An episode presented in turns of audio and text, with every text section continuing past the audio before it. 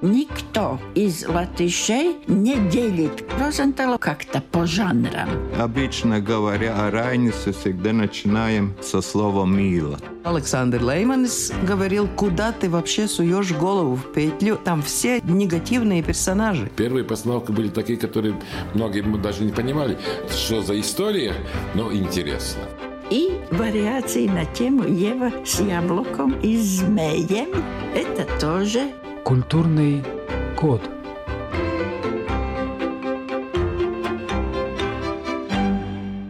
Я, Рита Болотская, переехала в Латвию недавно, изучаю культуру своей новой родины и делюсь открытиями с вами в этой передаче.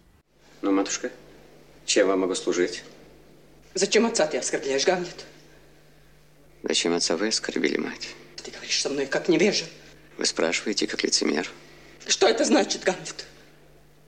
Что вам нужно? Ты помнишь, кто я? Помню. Вот вам крест. Вы королева. В браке с братом мужа. И к моему прискорбию мать моя.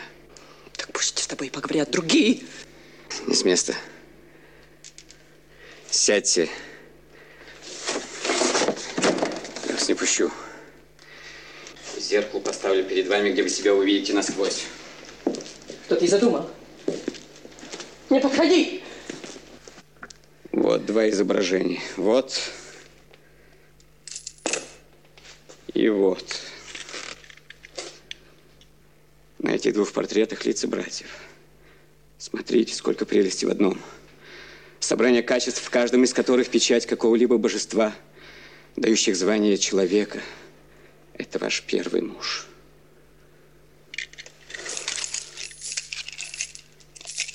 Это ваш второй. Он словно колос, пораженный спорыньёю в соседстве с чистым. Где у вас глаза? Ни слова про любовь. Или так, как ваши живут не бурями, а головой. А где та голова, чтоб совершила такую мену? Стыдливость, где ты? Когда так властной страсти над вдовой, как требует от девушек стыда. Какой пример вы страшный подаете невестам нашим? Гамлет, перестань. Ты повернул глаза зрачками в душу. А там повсюду пятна черноты, их ничем не смыть. Валяться в сале продавленной кровати. Утопать в испарине порока, любоваться своим падением. Гамлет, пощади! Твои слова, как острее кинжалов, и режет слух. С убийцей и скотом, не стоящим одной двухсотой доли того, что тот с петрушкой в королях с карабанником на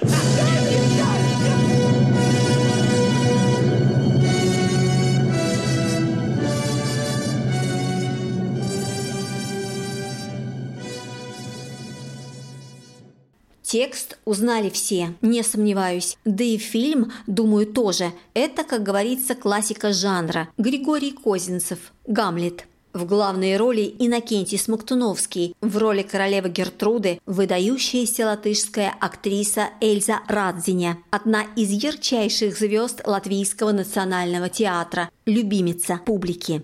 О ней хочу рассказать сегодня.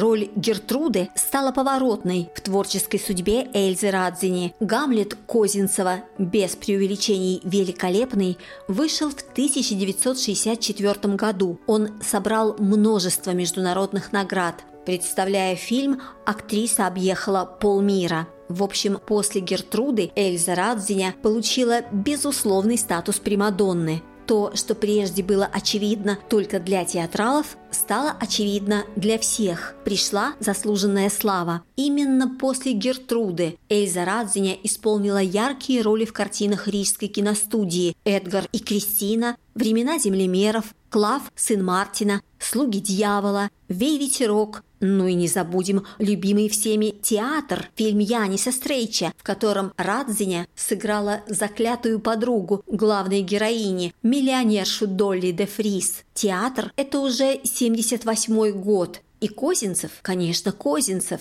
Радзиня сыграла Гонорилью в его потрясающем фильме «Король Лир». Но это все кино, а ведь в то же самое время у актрисы чередой шли звездные роли на сцене Латвийского национального театра. который в ту пору именовался Государственным академическим театром драмы. Триумф и еще раз триумф. Стоп. Сделаем несколько шагов назад. Роль Гертруды, матери Гамлета, Эльза Радзине получила в 47 лет. А что было до того? Был огромный труд, работа в разных театрах, шлифовка таланта, данного Богом.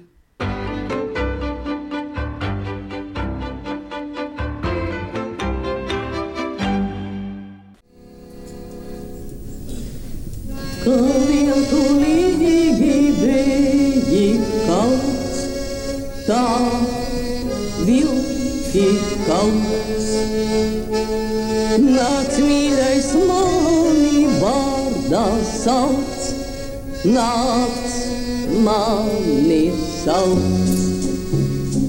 Tik salda zieda vasara, vasara, mūsu vasara.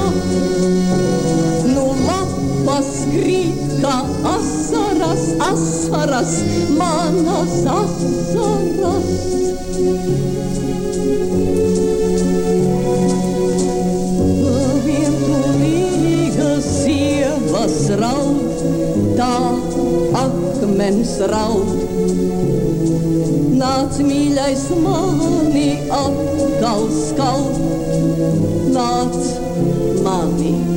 Skaut.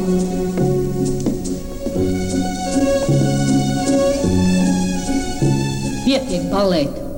Bet saldā bija vasara, vasara, mūsu vasara. Nu lapas grīna, asaras, asaras, manas asaras.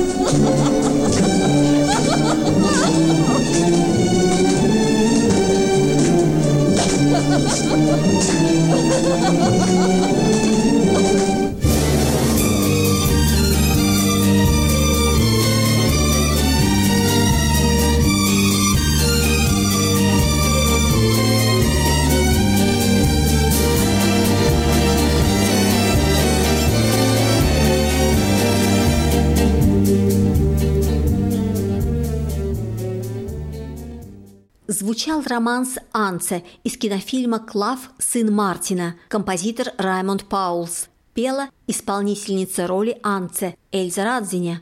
Она очень любила петь, знала много народных песен. По воспоминаниям коллег, на актерских вечеринках перепеть ее было очень непросто. Она выросла в Елгове. Мама воспитывала детей одна. Отца мобилизовали в 19-м, когда семья была в Харькове в эвакуации. Стал красным латышским стрелком. Погиб. После гимназии Эльза пошла работать в библиотеку, потом училась в студии местного театра. Позже работала в Елгове, в Алмиере. Ей было почти 40 лет, когда режиссер Альфред Амтманис Бриедитис пригласил ее в Государственный академический театр драмы на роль Осиене в спектакль «Земля зеленая» по Упицу. Впрочем, пока репетировали Упица, срочно потребовалась замена Лидии Фреймане, исполняющей роль Элины в культовом спектакле «Дни портных в Силмачах». И Амтманис Бриедитис, не раздумывая, ввел в постановку Эльзу Радзиню. Понимал, эта актриса не подведет. Она искала основания для каждой эмоции. У любого ее образа был бэкграунд. Она жила на сцене. Это может показаться штампом, однако публику не проведешь. Зрители всегда чувствуют, умеет актер не играть, но жить на сцене. Или нет. Эльза Радзиня умела. Она пришла в главный театр страны, когда там уже царили две примадонны – Велта Лине и Лидия Фреймане. Других, прямо скажем, не ждали. Тем не менее, Радзиня стала третьей полноправной королевой. В начале 60-х она блистала в роли Стеллы Кэмпбелл в спектакле по очень популярной пьесе Джерома Килти «Милый лжец». Кстати, именно в этой постановке ее увидела ассистент Козинцева и пригласила на судьбоносную роль Гертруды. То было начало счастливого стремительного взлета. Но, согласитесь, подготовленного, не случайного –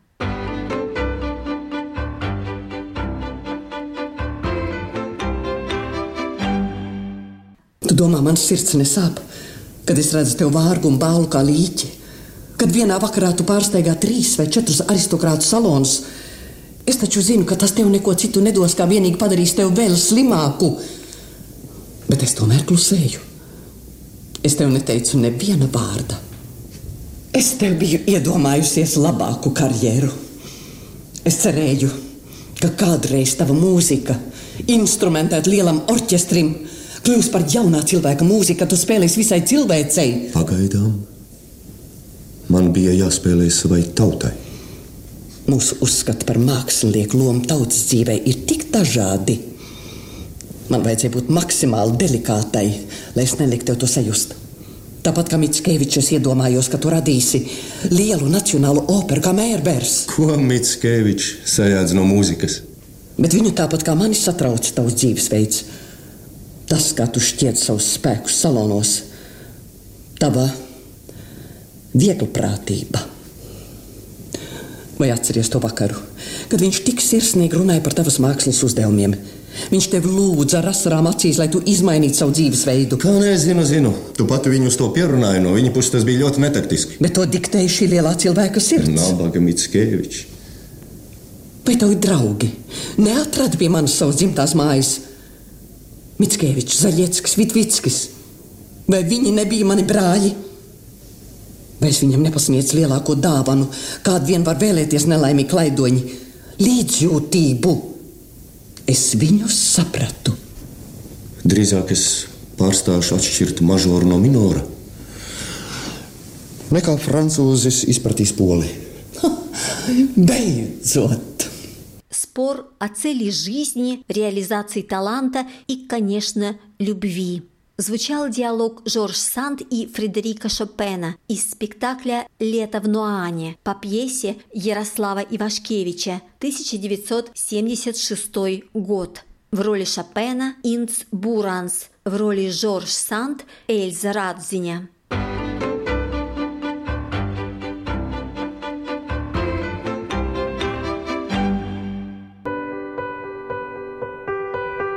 Что касается личных отношений, любви, Эльза Радзине была из тех редких женщин, которые с годами становятся все эффектней, интересней. Мужчины замечали ее мгновенно, дамы исходили завистью. И было чему завидовать – мужчину своей мечты, актера, режиссера и просто красавца Ольгерта Шалкониса она встретила уже в зрелом возрасте. Он был моложе на 14 лет, но страсть вспыхнула взаимная. Поженились. Для него это был второй брак – для нее третий. Поначалу с ними жили мама Эльзы и ее достаточно взрослая дочь Инара. Человек с особыми потребностями. Дочь не могла, по сути, ни учиться нормально, ни работать. Родила двоих сыновей. Младший, любимец бабушки, трагически погиб. Ни о чем этом актриса не рассказывала в театре. Многие коллеги узнали о проблемах с дочкой и внуками только после смерти Радзини, когда стали выходить книги о ней. А Шалкунис всегда был рядом, взял на себя весь быт, позволял знаменитой супруге блистать на сцене, много работать и зарабатывать, уточнят скептики, и зарабатывать. Но не это главное. Она действительно жить не могла без театра. Даже после операции на сердце, которую сделала в 73 года, вернулась на сцену, продолжила играть.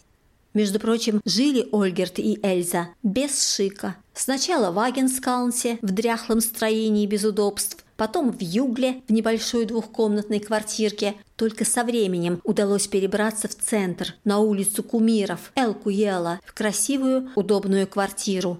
Какое интересное совпадение. Для кого ж улица Кумиров, если не для Эльзы Радзини? И под конец вновь о Гамлете. Представляя фильм в разных странах, то ли в Индии, то ли в Пакистане, Радзиня купила изумительный кулон с топазом. Начиная с середины 90-х, каждый год его как талисман получает лучшая актриса Национального театра.